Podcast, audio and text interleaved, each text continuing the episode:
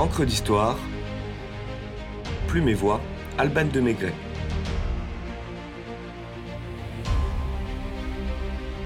Rapa Nui ou les mystères de l'île de Pâques.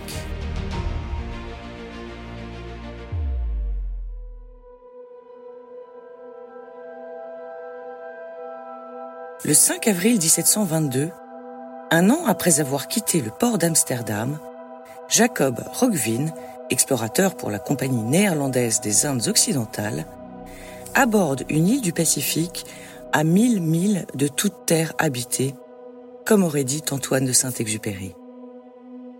Rapa Nui, minuscule caillou volcanique perdu dans l'océan, terre aride cinglée par les vagues et desséchée par le vent, se trouve être curieusement le sinistre asile de quelques milliers d'âmes. Dépourvue d'arbres, dénuée de bétail, l'île est, selon les mots de Pierre Loti, dans l'île de Pâques, journal d'un aspirant de la flore en 1872, plantée de hautes statues monstrueuses, œuvre dont on ne sait quelle race aujourd'hui dégénérée ou disparue, et son passé demeure une énigme.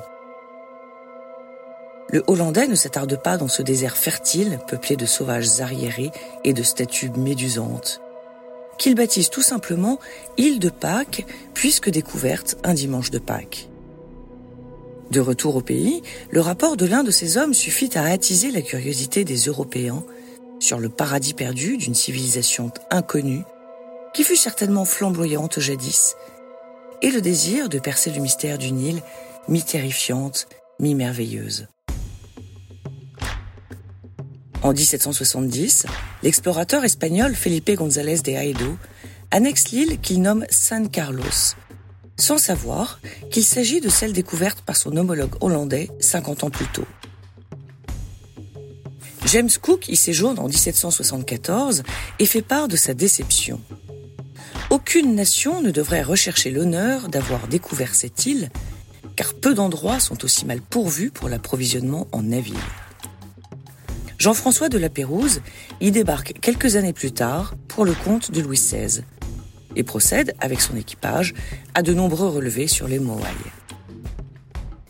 Chacun à leur tour, ces argonautes constatent la désolation de l'île et s'interrogent sur le contraste entre un paysage dénudé, témoin de la pauvreté des ressources, et la majesté des statues monumentales que l'on appelle Moai. Quelle est l'histoire des Pascuans Comment les arbres ont-ils disparu? Qui a érigé ces monolithes qui regardent le ciel et font dose à la mer? Et pourquoi? La France, l'Angleterre, l'Espagne, la Hollande s'interrogent. Moai, divinité. Moai, idole. Moai, sépulture. Moai, président. Selon la légende, les premiers colons seraient arrivés de Polynésie vers l'an 500, sans doute des îles Marquises. Otu Matua, un roi déchu, aurait envoyé ses sept fils en éclaireur avant de débarquer avec son peuple et des vivres. Rapidement, des moailles furent dressées. Sur le site de Ahu-Akivi, sept statues honorant probablement les émissaires fondateurs font face à la mer et regardent symboliquement leur Polynésie natale. Toutes les autres statues de l'île portent leur regard vers l'intérieur et fixent les étoiles, comme le précise Pablo Neruda dans La Rose détachée et autres poèmes en 1982. Statue que la nuit a construite et égrenée en cercle clos pour n'être vue que de la mer. Plus de 800 monolithes ont été dénombrés sur l'île, certains à terre, d'autres encore debout, mesurant de 4 à 22 mètres pour le plus haut et pesant de 20 à 150 tonnes. Presque tous taillés dans un basalte foncé, issu du volcan fertile Rano Raraku à l'est de l'île. Ils ont un crâne plat ou coiffé d'un pukao, sorte de chignon en roche rouge provenant de l'ouest de Pâques.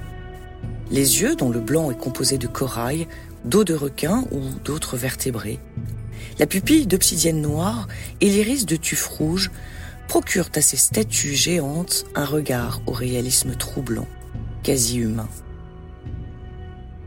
Pourtant, deux détails intriguent. L'influence incaïque des statues et l'absence d'arbres sur l'île.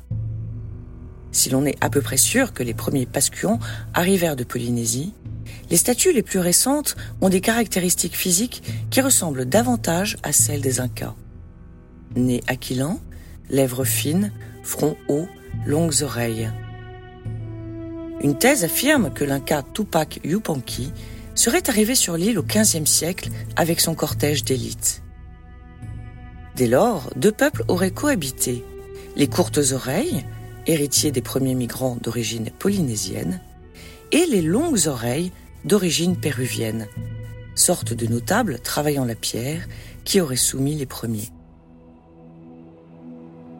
À couper les arbres pour fabriquer des pirogues et des rondins nécessaires au transport et à l'érection des statues, le bois s'est fait de plus en plus rare. Une probable sécheresse aurait achevé la déforestation de l'île, privant les pascuants d'embarcation et donc de pêche. La famine se serait installée et aurait poussé les tribus au cannibalisme. Ainsi, la pratique du culte des ancêtres, devenue avec le temps une compétition tribale de puissance, serait la cause d'une catastrophe écologique et humaine. Les hommes, en taillant des statues mystérieuses et grandioses, tuaient d'un même coup leur civilisation et leur île dont ils devenaient prisonniers. C'est vraisemblablement dans ce contexte qu'à la fin du XVIIe siècle, le peuple opprimé des courtes oreilles se serait rebellé contre ses persécuteurs. Après les avoir massacrés, il aurait mis à terre leur Moai, incarnation de la force spirituelle des ancêtres et symbole du prestige du clan, effaçant ainsi la mémoire des longues oreilles et mettant définitivement un terme à la production de Moai, comme le révèle le très grand nombre de monolithes inachevés.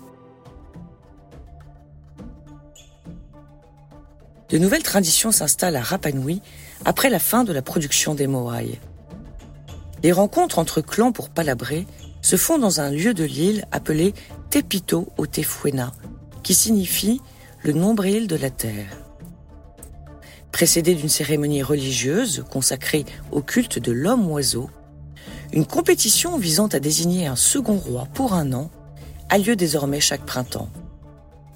Les concurrents doivent rapporter intact sur leur tête un œuf d'hirondelle de mer perché sur une falaise à pic de 180 mètres. Le gagnant devient pour un an l'incarnation du dieu Makemake, créateur de l'univers. C'est également la naissance d'une écriture sous forme de signes gravés sur des tablettes, le rongo rongo. Sorte de hiéroglyphe qui devait être chanté, personne à ce jour n'est parvenu à déchiffrer le langage des 21 tablettes qui ont survécu au pillage. Le théâtre que découvrent les Européens est désastreux. Si les vestiges mégalithiques attestent un passé autrefois glorieux et une nature naguère féconde, ce temps est désormais révolu. Les Pascuons vivent misérablement, tandis que leur île se meurt, comme le souligne Pierre Loti. La population, dont la provenance est d'ailleurs entourée d'un inquiétant mystère, s'éteint peu à peu au milieu des solitudes de la mer. L'île ne sera bientôt qu'une solitude aussi. La tentative de la Pérouse d'implanter des troupeaux de chèvres et de porcs échoue, car les pascuants les dévorent avant même qu'ils n'aient eu le temps de se reproduire. Le peuple de Pâques est ensuite victime des baleiniers, des chasseurs d'esclaves péruviens et des maladies importées par les Européens. À la fin du XIXe siècle, le Chili annexe l'île de Pâques, dont la population est décimée avec seulement 111 âmes survivantes et la mémoire perdue. Devenue un endroit touristique très prisé et protégé, l'île de Pâques, terre de légendes et de mystères, continue de fasciner. Les Moai colossaux, en témoin de splendeur et de souffrance, entouré par le silence bleu, comme l'écrit Pablo Neruda, garde jalousement et taciturnement des secrets qu'aucun certainement ne pourra jamais percer.